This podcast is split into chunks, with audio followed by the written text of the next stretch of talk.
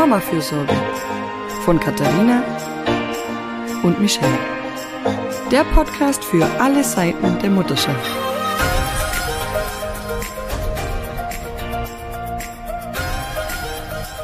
Hallo und herzlich willkommen zu einer neuen Folge des Mama-Fürsorge-Podcasts. Wir haben wieder jemanden zu Gast. Heute ist es Oliver Diersten, Kinder- und Jugendpsychiater mit eigener Praxis, der gerade auch ein Buch geschrieben hat, wenn dir dein eigenes Kind fremd ist. Und darüber möchten wir heute mit ihm reden. Hallo Oliver. Hallo, vielen Dank für die Einladung. Ja, vielen Dank, dass du gekommen bist und dir die Zeit nimmst. Ähm, ich äh, würde auch gern direkt mit dem Buch und dem Titel starten. Ähm, ich lese ihn in Gänze einmal vor. Wenn dir dein eigenes Kind fremd ist und es deinem Kind mit dir genauso geht. Untertitel Wie aus Ablehnung neues Vertrauen entsteht. Äh, ich habe mich voll gefreut, als ich damals auf Twitter gelesen habe, dass dieses Buch kommt und auch sofort äh, die Hand gehoben, so bitte ein Exemplar für mich. Ähm, weil ich annahm, tatsächlich, ich hatte die Erwartung an das Buch, es würde so äh, um Regretting Motherhood, Regretting Parenthood gehen und ich das auch in der Arbeit als Familienbegleiterin erlebe.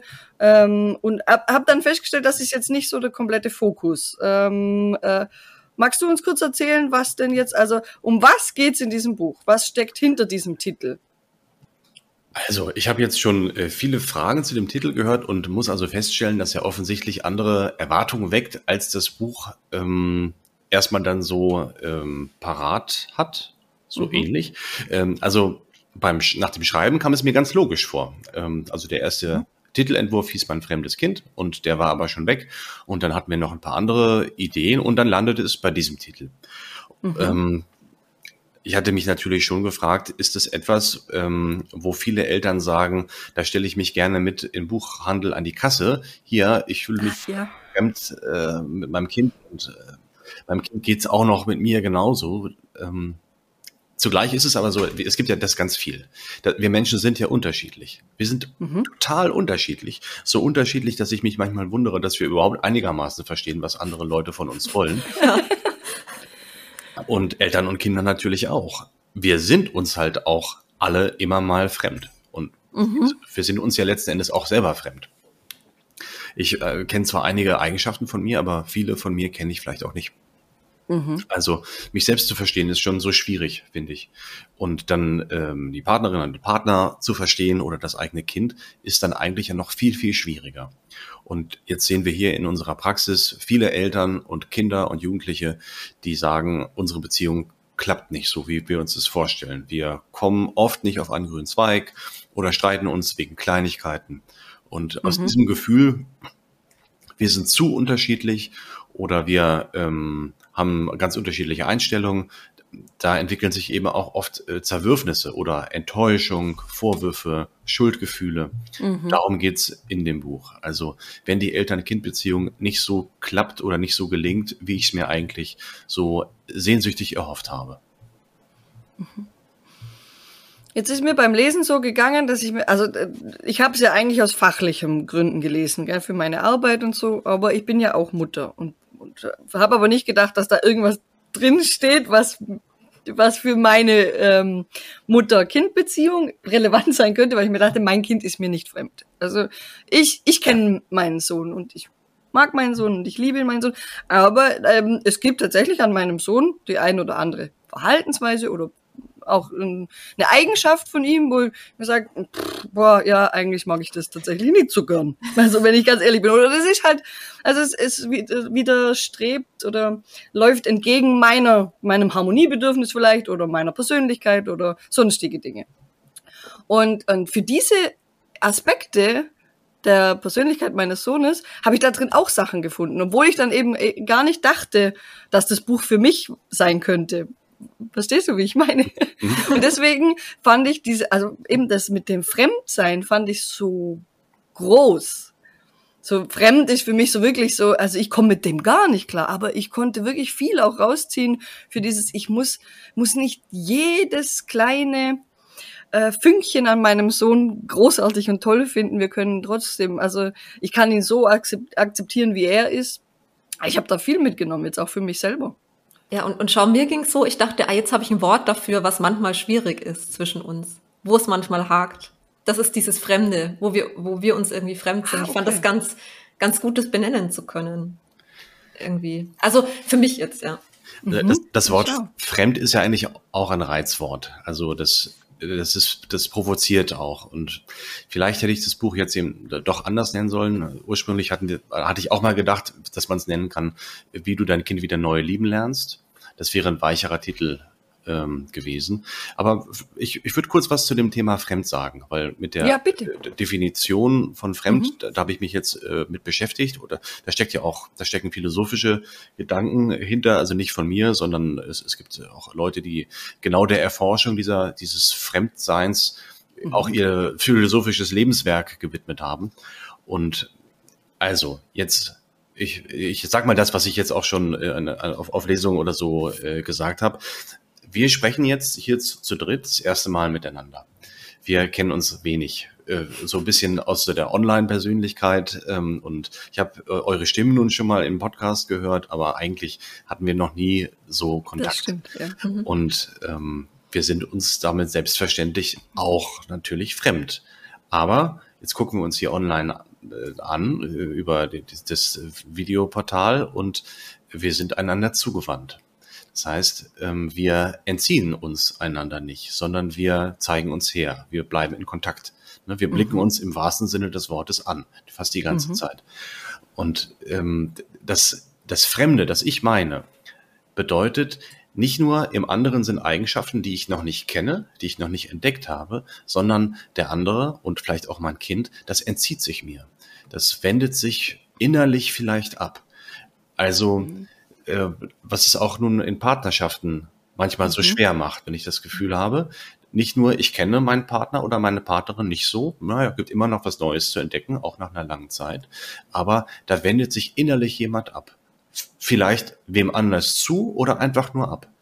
Und dieses Abwenden, darum geht es auch in dem Buch. Ne, was passiert, wenn ich das Gefühl habe, mein Kind wendet sich mir eben nicht zu, sondern ähm, es ich, ich soll Sachen von ihm nicht sehen oder ähm, ich soll Sachen nicht mhm. verstehen. Oder vielleicht habe ich auch nur das Gefühl, dass es so ist. Also, und in diesem Abwenden, da steckt auch viel Schmerz dann drin, weil das, wir sind halt Wesen, die auf Bindung überall und immer eigentlich ja. gucken. Und wenn ich das Gefühl habe, da wendet sich jemand von mir ab, dann tut mir das auch weh, üblicherweise. Und es gibt eben Menschen oder Eltern, die haben in ihrem Leben das schon oft erlebt oder die haben vielleicht auch ganz unsichere Bindungserfahrungen gemacht. Mhm. Und für die ist dieses Abwenden eben noch mal viel schlimmer. Also nicht nur so, dass man denkt, ja, jetzt klappt's halt gerade nicht, heute ist ein schlechter Tag und morgen wird wieder ein guter sein, sondern da wird plötzlich ein ganz massiver seelischer Schmerz äh, dadurch ausgelöst oder Isolationserlebnisse. Und solche Eltern kenne ich aus der Praxis durchaus viele die sagen, es tut mir immer wieder mit meinem Kind so doll weh. Es ist ja eigentlich mhm. alles schön und wir lieben uns auch und wir verstehen uns auch irgendwie, aber dann gibt's immer wieder diese Momente, ähm, da habe ich das Gefühl, da gelingt unsere Beziehung gar nicht und das tut mir richtig, richtig weh. Viel mehr, als ich eigentlich verkraften kann. Und auch ähm, an, an die Eltern soll sich das Buch richten. Ich glaube, ich habe es am Ende, habe ich auch Sachen reingeschrieben, die vielleicht auch allgemein für Eltern ähm, mhm. gut zu gebrauchen sind, aber auch, auch diese Eltern sollten ein Buch bekommen, ähm, was, wo ich dachte, da, das gibt's noch nicht so. Da, da wo es richtig wehtut, wo es richtig mhm. eingemachte geht. So, das ist jetzt ein langer Text gewesen, aber so, das waren die Gedanken, die äh, zum Buch führten. Mhm. Ich, ich habe gerade ähm, eine Rezension für unsere Website auch zu deinem Buch äh, fertig getippt und da habe ich auch gesch geschrieben, für mich geht es im Grunde um Liebe und Schmerz und die Frage, wie nah das beieinander liegt oft. Weil ich habe auch geweint, als ich dein Buch gelesen habe, muss ich jetzt hier ganz ehrlich sagen, und auch ein Kloß im Hals, weil ich so viel auch über mich gelernt habe, auch als Tochter. Mhm. Also in meiner Beziehung zu meinen Eltern, ne? weil man da so ein bisschen, wenn man das so ein bisschen versucht, von außen drauf zu blicken und, und rückwirkend ist einem da so viel klar geworden nochmal. Also es ist jetzt nicht alles total schlimm, aber es war halt einfach sehr bewegend, weil ich so ein paar Momente gemerkt habe, wo ich dachte, uh, da da triggert es mich jetzt aber ganz schön, da ist doch was. Und da habe auch viel mehr verstanden, warum ich dann manchmal so einen Schmerz empfinde mit meinem Kind, wenn, wenn wir im Streit sind oder wenn bestimmte Phasen sind, die ich ganz schwer aushalten kann. Also es hat mich echt ganz tief bewegt. Ähm, und ja, dieser Schmerz, den fand ich, ich finde da wichtig, mhm. dass der Raum kriegt, ja. Weil er ist bei vielen da und ja, und braucht den Raum auch. Ja. Ich, ich glaube, ich weiß, was du meinst. Es ist wahrscheinlich keine richtige Überraschung, wenn ich sage, es ist ja auch ein bisschen Buch über mich. Ja, ich glaube, in, in unseren Büchern äh, steck, steckt oft auch was von uns selber drinnen, denke ich. Also, so, ja, ähm, wir würden wahrscheinlich, also ich meine, bei der Katharina ist es mit der Klügeren gibt ab, ganz klar, weil das, also war ja. ihr ja ein, ein Anliegen über ihre Wochenbett, also aus der Wochenbettdepression heraus entstanden, der Wunsch, dieses Buch zu schreiben, aber auch im schlechten Gewissenbuch, also im, im täglich grüßt das Schuldgefühl. Ähm, wir tragen beide die, dieses Päckchen. Und ähm, aber wir haben uns nach der Lektüre deines Buchs eben auch darüber unterhalten, dass es, dass es auch ein Buch für erwachsene Kinder ist ist, wenn man das als Kind erlebt hat und es vielleicht auch nicht benennen konnte. Weil mir ist auch so gegangen, wenn ich gedacht, was, wenn ich eigentlich das fremde Kind für meinen Vater in dem Fall war, der so mit meiner Eigenart und oder mit meinem Wesen äh, nicht in Kontakt treten konnte. So, also es hat Fragen aufgetan, es hat an, es hat an Narben gekratzt, äh, es hat auch ein bisschen äh, die eine oder andere vielleicht sogar geheilt. Also ich, ich würde es auch erwachsenen Kindern in die Hand drücken. So, so, ja, bitte, wenn du da, wenn du wenn du das Gefühl hattest in deiner Kindheit, ihr wart euch irgendwie fremd, ihr wart euch nicht zugewandt, sondern eher abgewandt. Muss auch sagen, mir, mir hat diese Definition von dir gerade sehr geholfen, ähm, das besser in Beziehung zu bringen mit dem Titel. Ähm, wenn wir sagen, ihr wart euch abgewandt, dann, dann kann dieses Buch auch äh, nachträglich sogar noch was, was ähm, ins, ins richtige Licht drücken oder erklären oder so. Also es ist ja als therapeutisches Buch geschrieben, das sich an Erwachsene richtet. Das äh, wird ja auch deutlich durch die letzten Endes therapeutischen Übungen. Ja, das mit dem fremden Kind, das kann ich natürlich auch verstehen. Ähm, dass, wenn man so groß wird, denke ich, dass die Eltern für, für einen als Kind nicht verfügbar oder nicht so erreichbar sind. Oder mhm. dass, ähm, ja, dass man mit ihnen nicht so in Beziehung treten kann eigentlich, wie man es als Kind gebraucht hätte. Dann entwickelt man sich ja auch so, dass man sich viel Mühe gibt. Ne? Man, man lernt es ja dann oder viel, viele von uns haben es auch als Kinder gelernt, äh, dass sie am besten die beste Version von sich selber sind. Das ähm, mhm. ne, dass also dieses, diese Bindungs- und Beziehungsfähigkeiten ganz stark ausgebildet werden, gerade wenn man als, als Kind Eltern hatte, ja, die da nicht so empfänglich für waren. Dann, das ist ja das, was Kinder dann automatisch machen. Sie gehen noch mehr in Bindung, noch mehr in Beziehung. Und das ist leicht, das mit ins Erwachsenenleben über, also mit hineinzutragen. Dass, dass ich das Gefühl habe, eigentlich gelingen meine Beziehungen nur, wenn ich alles gebe, wenn ich die beste Version von mir selber bin. Und wenn ich dann natürlich ein Kind habe, jetzt selber, wenn ich dann selber ein mhm. Kind habe, ähm, dass da, dass das aber gar nicht so annimmt, weil mhm. ein Kind braucht eigentlich ja nicht, dass Mama oder Papa die beste Version von sich sind. Ne? Ein Kind hat einfach Tage, da sagt es, ich möchte mit denen heute einfach nichts machen. Egal, wie viel Mühe die sich geben. Ne? Oder ich finde deren Geschmack dann doof. Ich will das nicht so spielen, wie mhm. die das spielen. Oder immer das eine Spiel spielen. Oder ich will jetzt aber rausgehen. Oder ich will laut sein. Ich will das anders haben. Mhm. Dann stehe ich da als Elternteil und denke, aber ich gebe mir so viel Mühe, Solange ich mhm. lebe, will ich doch die beste Version von mir sein, damit meine Beziehungen gelingen. Und plötzlich gelingt es nicht. Das ist natürlich noch viel schlimmer. Das, mhm. das kann auch dann daran rühren, dass man das vielleicht auch schon als Kind in ähnlicher Form erlebt hat, dass man gemerkt hat, ich wollte doch eigentlich das beste Kind sein, der glücklichsten Eltern. Und auch das hat nicht geklappt. Obwohl ich mir so viel Mühe gegeben habe, ähm, waren die Eltern nicht glücklich und das hat nicht so gut nicht. hingehauen mit uns. Und es hat nicht gereicht, ne? Mhm. Also ich war nicht ausreichend. Ich war nicht ausreichend. Das ist ja auch diese Botschaft, die da so drin liegt, gell? die man da mitträgt. Und irgendwie hat man, hätte man den Wunsch, dass es, dass es geheilt wird, dieses Ich bin ausreichend, oder? Dass man jetzt in dieser neuen Beziehung die man eingeht, in der man dann das Beste gibt, dass man dann endlich dieses gesehen, jetzt wird man gesehen, jetzt kommt vielleicht sogar Dank zurück oder eben ganz viel Liebe dafür, dass ich mir ja so viel Mühe gebe. Und wenn das, das ist ja dann richtig, ähm, ja, fühlt sich so undankbar an, äh, wenn das Wort jetzt irgendwie schwierig ist, aber ähm, warum kommt jetzt nicht endlich das zurück? Das ist so frustrierend. Gell? Dass da, also ich kann das richtig gut nachvollziehen und ich höre das auch so oft in der Arbeit, so dieses, dieses, äh, es ist nie ausreichend, es ist nie gut genug, ja. es äh, kommt weder vom, also vom Partner kommt keine Dankbarkeit, keine Anerkennung, keine Wertschätzung für all das, was ich leiste, für dafür, dass ich mich verausgabe. Mit, also ich kann, ich muss es jetzt auf Mütter kurz ummünzen, weil es halt häufig die ähm, Personen sind, mit denen ich zusammenarbeite, verausgaben sich, geben ihr letztes Hemd, den letzten Funken Energie und es klatscht aber keiner Applaus. Und, und wo, irgendwann passiert es halt dann auch, dass sie das Handtuch werfen, oder? So resignieren. Aber innerlich mit einem riesigen Schmerz. Eigentlich ist die Resignation ja dann ein Schutz vor diesem Schmerz, oder? Ja, also wenn man sozusagen die Fähigkeit hat, finde ich, dann zu resignieren, das ist ja schon was sehr Erwachsenes irgendwie. Also?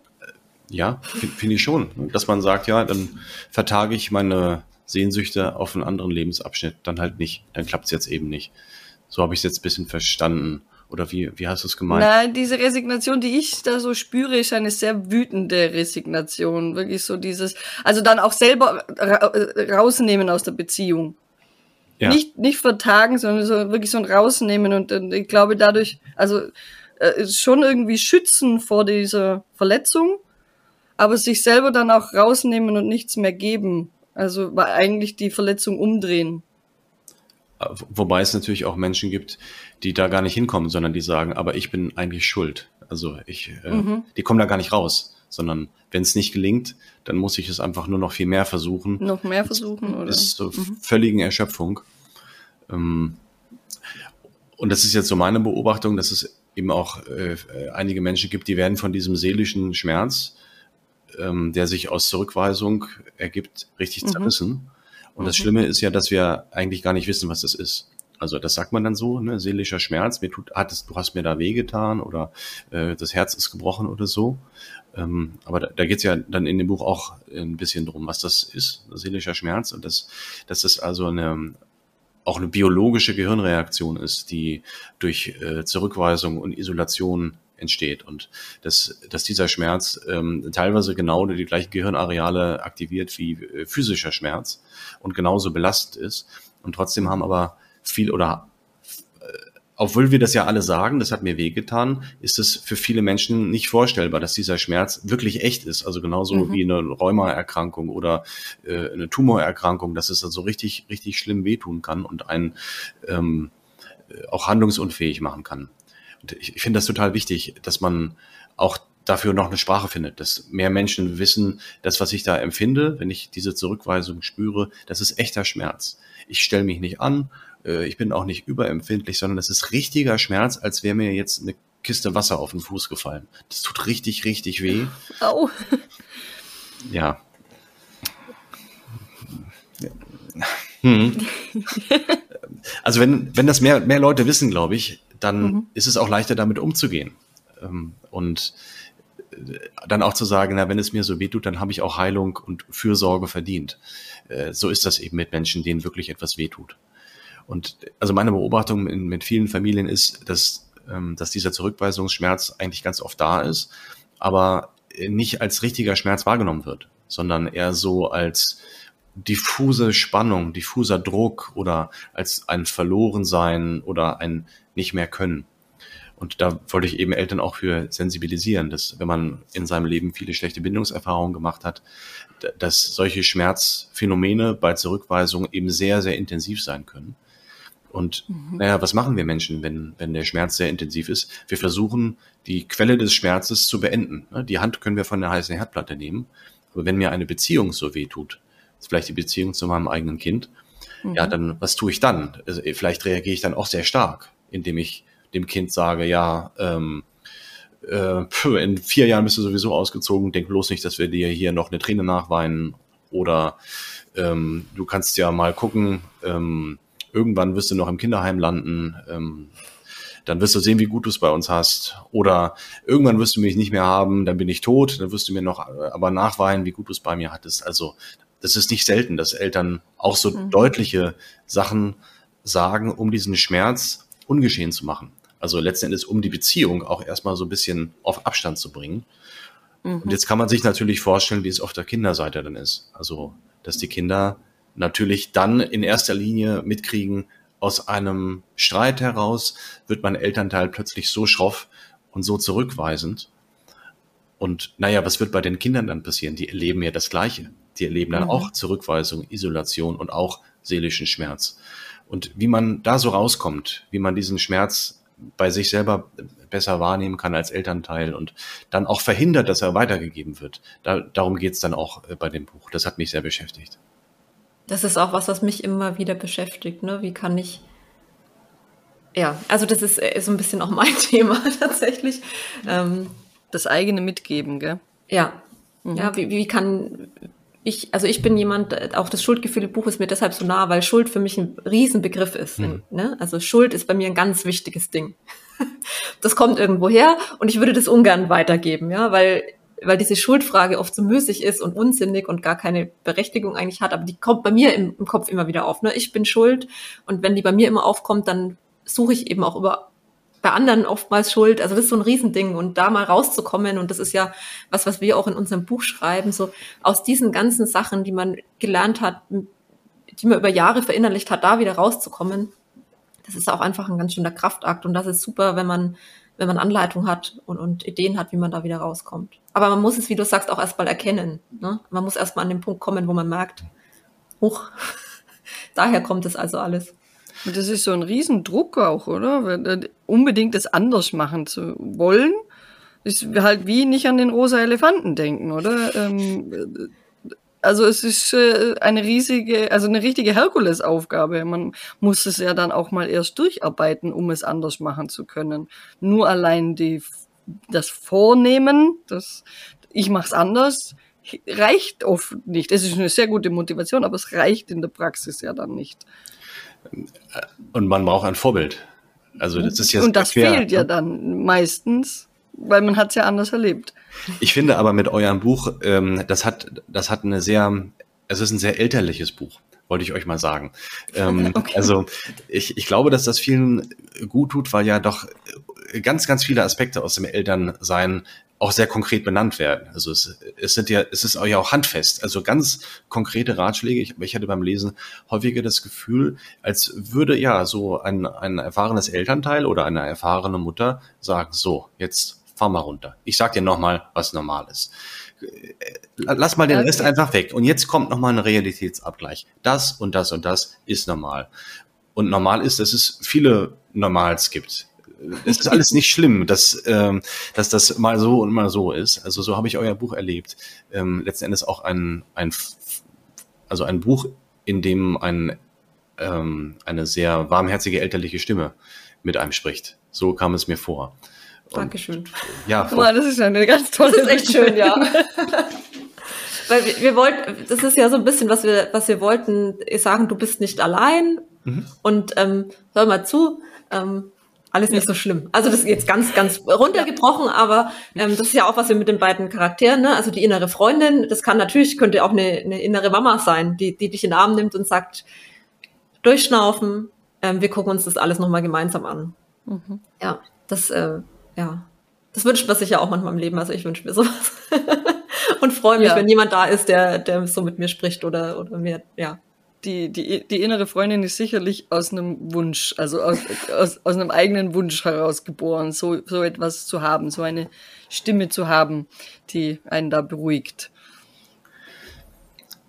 Also der, ähm, mit den Schuldgefühlen, wir hatten ja vorher darüber geredet, ne? Mhm. Ähm, wie, wie das zusammenhängt, auch dass wir jetzt zum fast gleichen Zeitpunkt ähm, alle ein Buch äh, geschrieben haben, mhm. äh, wo es um Schuldgefühle geht. Wobei es ist ja bei euch das, das große Thema, bei mir ist es eins, eins drin. Aber eine ähm, Ergänzung wollte ich dazu noch sagen. Ähm,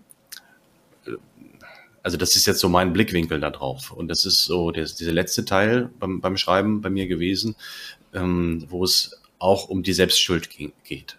Und vielleicht können mhm. wir ja darüber äh, nochmal reden. Also, mhm, okay. ähm, dass Schuldgefühle ja nicht nur also die wirken ja scheinbar auf jemand anderen gerichtet. Also ich bin nicht gut genug für wen auch immer.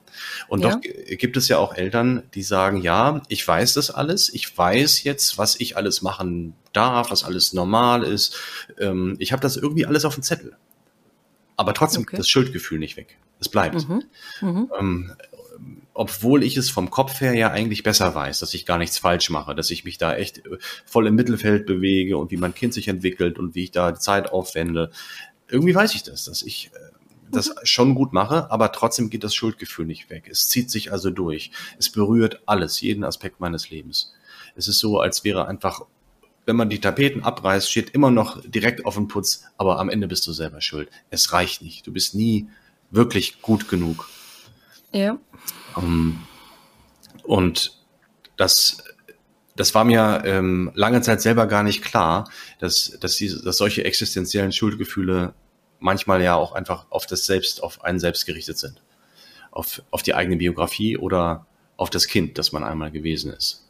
Also, ich, ich will es mal so sagen, ich hätte ja dem Jungen, der ich einmal war, nicht gewünscht, dass der groß wird und immer das Gefühl hat, es reicht nicht und er muss doch eigentlich für die anderen leben und die anderen sollen, denen soll es zuerst mal gut gehen und danach ihm selber als zweites oder vielleicht sogar als letztes, sondern ich hätte ihm ja eigentlich gewünscht, dass er eben so groß wird, dass er mit all seinen Veranlagungen und Träumen und Sehnsüchten und Bedürfnissen irgendwie auch mal irgendwo ankommt, dass das genug Raum findet zum Wachsen und zum Entwickeln.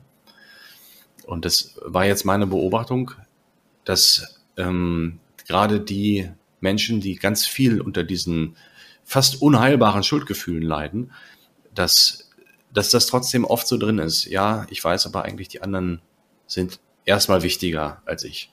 Mhm. Ähm, und ich, es kann mir nur gut gehen, wenn es dem anderen gut geht. Oder ich, es kann mir nur gut gehen, wenn es meinem Kind gut geht. Mhm. Und das finde ich ist ähm, ein großer innerer Schritt äh, zu denken, vielleicht bin ich auch mir selbst was schuldig. Also vielleicht ähm, ist das eigentliche Schuldgefühl auf das Kind gerichtet, das ich einmal war.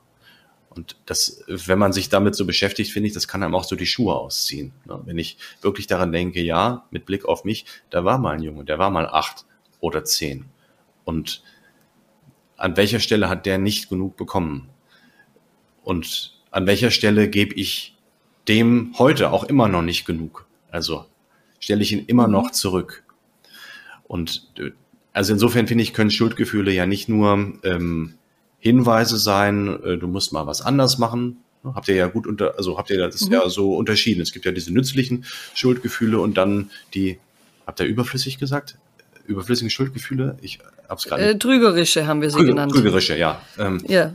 Und, und es gibt die angebrachten, die uns, die als Signal fungieren. So für da hinschauen.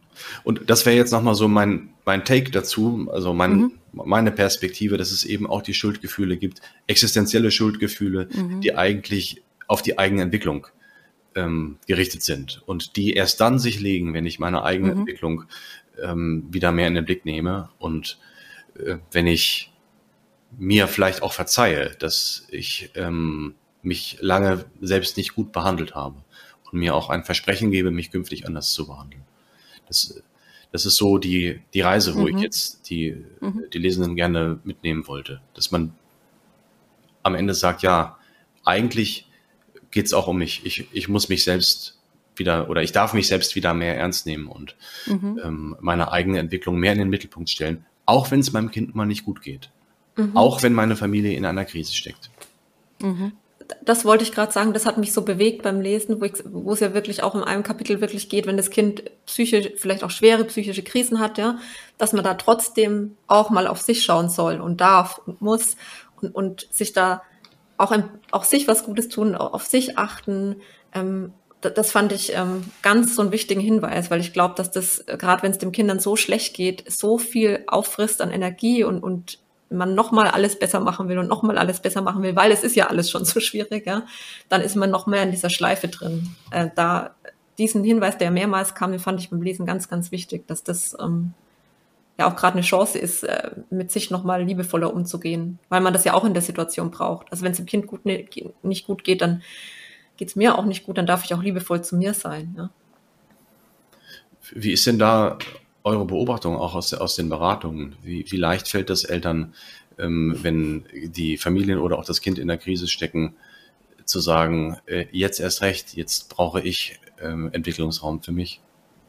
Ja, also ich habe das Gefühl, es ist dann quasi unmöglich. Also da ist dann der Druck so hoch, ähm, wenn ich, wenn, wenn Kinder äh, in Anführungsstrichen dann verhaltensauffällig oder ähm, verhaltensproblematisch werden, ähm, dass dann ähm, die Eltern erst recht noch, also sämtliche Selbstfürsorge wird eingestellt, ähm, ähm, wird alles gecancelt und die ganze Konzentration geht dann nur noch auf auf das Kind, ähm, wo ich dann ganz oft, äh, also mein, äh, in meiner Funktion dann Entlastungsmaßnahmen finden muss, die sich gut ums Kind kümmern und die Mutter wirklich richtig rausnehmen können aus dieser, aus dieser Daueranspannung. Und, aber dass sie sich das selber erlauben können, das ist dann richtig, also das ist eine, eine harte Reise, das ist eine schmerzhafte Reise. Das fühlt sich an wie, äh, wie, eine Mutter hat zu mir mal gesagt, dass sie, dass es sich anfühlt wie Versagen. Also sie, sie hat jetzt versagt und sie muss, sie muss jetzt aber noch mehr geben, um das wieder zu reparieren. Und ähm, ich glaube, da, da gehen die bis ans Äußerste. Und ich habe äh, größte Mühe und das ist eben das, was ich das ist dann eigentlich, da, da braucht es dann den therapeutischen Ansatz und auch wirklich das in die Tiefe gehen, um, äh, um da den Raum zu schaffen, dass sie sich auch auf sich selber schauen dürfen. Das ist, glaube ich, auch mit einem, mit einem Ratgeber wie unserem absolut nicht möglich. Das liegt zu tief.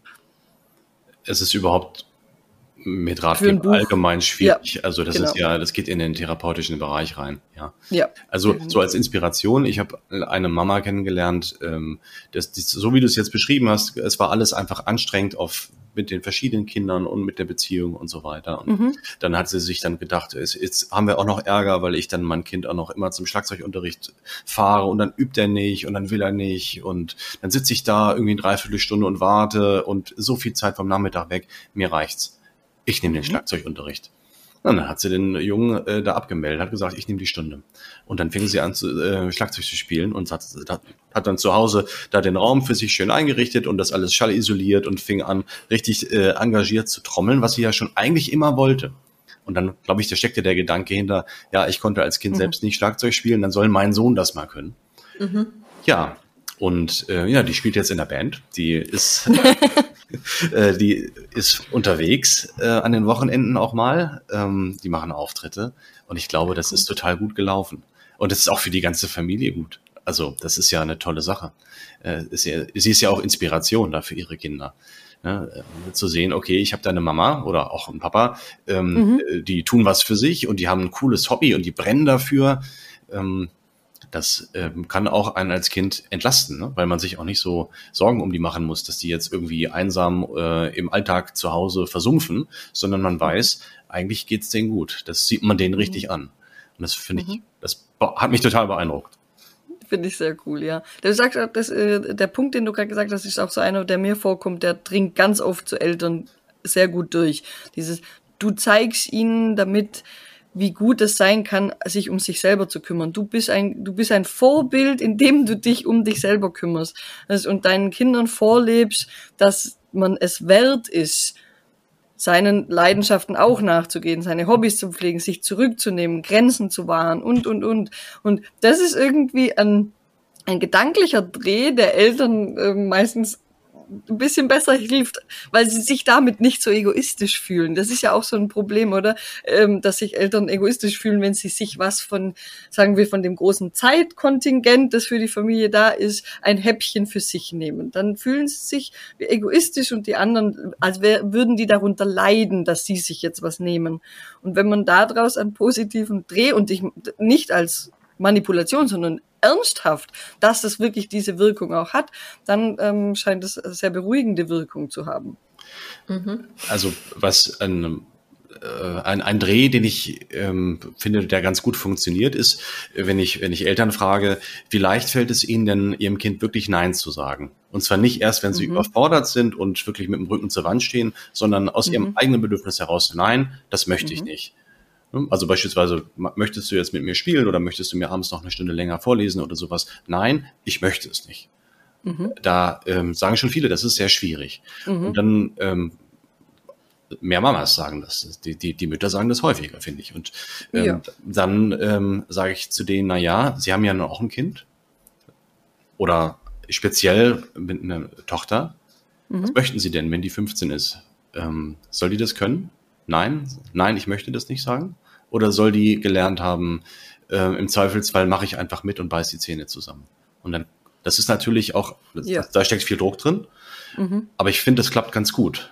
Äh, dann mhm, dann ja. kriegen die große Augen und sagen so, nee, stimmt. Nein, die soll ja Nein sagen lernen. Ja, das lernt sie ja bloß von ihnen. Ja.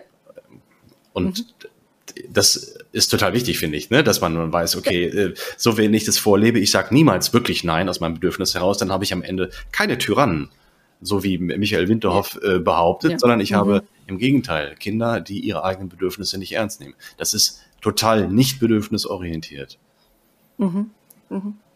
Ja, da ist ja ein, ein bisschen ein, ein Denkfehler in, in, den letzten Jahren so ein bisschen passiert, dieses Bedürfnisorientierte, das sich nur auf die kindlichen Bedürfnisse fokussiert und die mütterlichen, elterlichen Bedürfnisse ein bisschen hinten angestellt hat. Aber ich bin ganz froh, dass in den, ich habe so das Gefühl, dieses Jahr auch sehr massiv und verstärkt, dass da ein Umdenken passiert und dass viele da dafür auch einstehen und das auch ähm, vor, vorleben. Also jetzt auch gerade natürlich in unserer Bubble, natürlich, äh, auch Social Media Bubble, aber, aber ähm, immer mit meinem ähm, bisschen naiven Wunsch, dass es dann auch immer weiter nach außen geht und immer mehr Menschen diesen, diese Denke dann auch ähm, verinnerlichen können oder zumindest versuchen können. Genau. Und ähm, ich, ich denke tatsächlich auch oft darüber nach, ähm, wa, wa, was möchte ich, wie sich mein Kind entwickelt, wie soll er denn als junger Erwachsener denn auch für sich einstehen können, seine Meinung, seine Grenzen wahren können. Und es hilft mir, wenn es in diesem Moment dann gerade schwierig ist, dass er so willensstark ist und sich so gut seine Grenzen durchsetzen kann und er Nein sagt, dann hilft mir das schon sehr innerlich so ein bisschen so, gut, das ist jetzt echt anstrengend, aber das ist eigentlich das, was ich will. Er soll sich irgendwann mal durchsetzen können. Wenn er soll nicht wie ich ähm, als junge Erwachsene eher den Kopf einziehen und nee, okay, ich sag zu allem ja, Hauptsache man mag mich, ähm, sondern er soll ja, er soll sich selber so viel mögen, dass er sich gut abgrenzen kann. So und das ist eine gute Motivation das kann ich nur so unterstreichen, ja. Und ja. Äh, man kommt dann auch gar nicht äh, so sehr als Elternteil in die Verlegenheit, dass man sein Kind sozusagen überbügeln oder überwältigen muss. Das ist ja noch so ein, ein Thema, was ich, wo ich mich auch mit beschäftigt habe. Ne? Also Ohnmacht, mhm. Macht und Ohnmacht. Das, ja. Ähm, das na, es ist nochmal ein Thema für sich eigentlich. Also ähm, heute haben wir jetzt viel über Schuld geredet, aber ähm, ja. so der Gedanke, ich muss ähm, mein Kind wirklich eher platt bügeln und ähm, mhm. vielleicht gerade wenn ich als Elternteil selber mich ohnmächtig fühle, weil mein Kind so wild ist und gar nicht hören will, dass ich diese Ohnmacht dadurch bekämpfe, dass ich mein Kind erst recht zu packen kriege und äh, irgendwie wieder jetzt auf den Weg schiebe mit aller Macht. Das mhm. führt natürlich mhm. dann beim Kind ebenfalls zu Ohnmachtserlebnissen und ähm, da finde ich, ist das ziemlich gut, genau wie du es jetzt gesagt hast, äh, zu sagen, ja, ähm, ich versuche mir vorzustellen, welche der Eigenschaften, die ich jetzt bei den Vierjährigen da sehe, vielleicht bei einem 40-Jährigen später auch gut sind. Es werden nicht mhm. alle sein, aber. ich habe auch gerade ein paar gedacht dazu, naja, das sollte er bis 40 vielleicht abgelegt haben. ja. Ja, aber wir wissen, wovon wir sprechen, ja.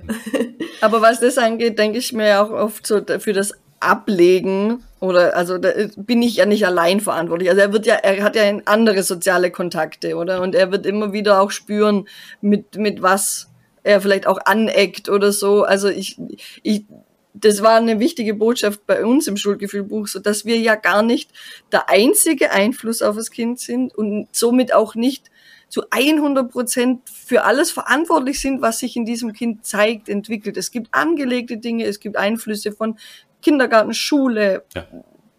und und und. Also es ist ähm, äh, für das, was vielleicht weniger sozial verträglich sein wird, gibt es ja. Wir haben halt, wir sind halt einfach eine Gemeinschaft und es gibt Dinge, die wir eher ablehnen und eher bevorzugen. Da wird er selber auch irgendwann spüren. Naja, wenn ich mich so gebe, dann werden mich die anderen ablehnen oder da komme ich nicht ans Ziel oder was auch immer dann der Grund sein wird. Es muss nicht alles ich aus ihm austreiben quasi. Ja möchte mich auf jeden Fall für dieses Buch bedanken. Es hat mir in ganz viele Richtungen Impulse gegeben, Gedanken aufgemacht, ähm, eben einen anderen Blickwinkel auf meine eigene Kindheit, auf meine Arbeit, auf meine Beziehung zu meinem Sohn. Also ein, ein Rundum-Paket für mich gewesen und ich möchte es auch ähm, ganz, ganz unbedingt ähm, Eltern auch empfehlen, die jetzt vielleicht am Wort fremd noch gezögert haben, weil sie dachten, es ist mir ja vielleicht nicht fremd, aber vielleicht gibt's andere Aspekte drinnen, die das ähm, die einen da drin ähm, bestärken oder helfen, mit der Situation in der Familie umzugehen. Und ja, ich bedanke mich ganz herzlich, dass du gekommen bist und auch diesen Knoten in meinem Kopf gelöst hast. und, ähm, magst du abschließend noch irgendwas sagen? Gibt es noch irgendeine Botschaft, die du vielleicht hast, wo du sagst, ähm, für alle, die sich noch nicht ganz sicher sind? Eine Botschaft. Oh, ähm, also ich habe äh, bestimmt viele Botschaften, die sich jetzt gar nicht, gar nicht auf, auf das äh, Buch so ähm, beziehen. Also ich, ich würde ähm, also erstmal vielen Dank, dass ihr mich eingeladen habt. Und vielen Dank für die netten Worte, die du gesagt hast. Es bedeutet mir natürlich viel. Das ist das erste Mal, dass ich äh, sowas äh, geschrieben habe und ähm, mhm. es steckt wirklich mein Herzblut drin. Also das, was ihr beschrieben habt, das ist mir beim Schreiben ja auch so gegangen. Also das, mhm. wer das liest, der weiß schon eine ganze Menge am Ende, auch über mich. Ich verstehe. Mhm. Und ähm, meine Botschaft knüpft nochmal an das an, äh, was, was du auch gerade gesagt hast. Wir sind ja nicht alleine als Eltern. Das mag mhm. sich manchmal so anfühlen, als seien wir alleine. Das, das ist halt ein Gefühl, das ist so eine Wahrnehmung. Aber eigentlich sind wir nicht alleine. Es, es werden auch Leute nach uns kommen, die unser Kind weiter begleiten. Und unser Kind bekommt auch ganz viel Begleitung und Unterstützung und Vorbilder von allen Seiten links und rechts. Und ich finde, das macht es manchmal leichter, sich auch zurückzulehnen mhm. ähm, und zu denken, eigentlich wird mein Kind von vielen getragen, nicht nur von mhm. mir. Das kann einem manchmal auch einen kleinen Stich versetzen, wenn man denkt, ja. äh, ich gebe so viel her und äh, am Ende äh, sind es aber ganz viele gewesen angeblich, die ihm dann so weitergeholfen haben. Aber es ist ja auch ähm, es ist ja auch so. Und ich finde, meine Botschaft ist, wir sind nicht alleine, auch wenn es sich manchmal so anfühlt.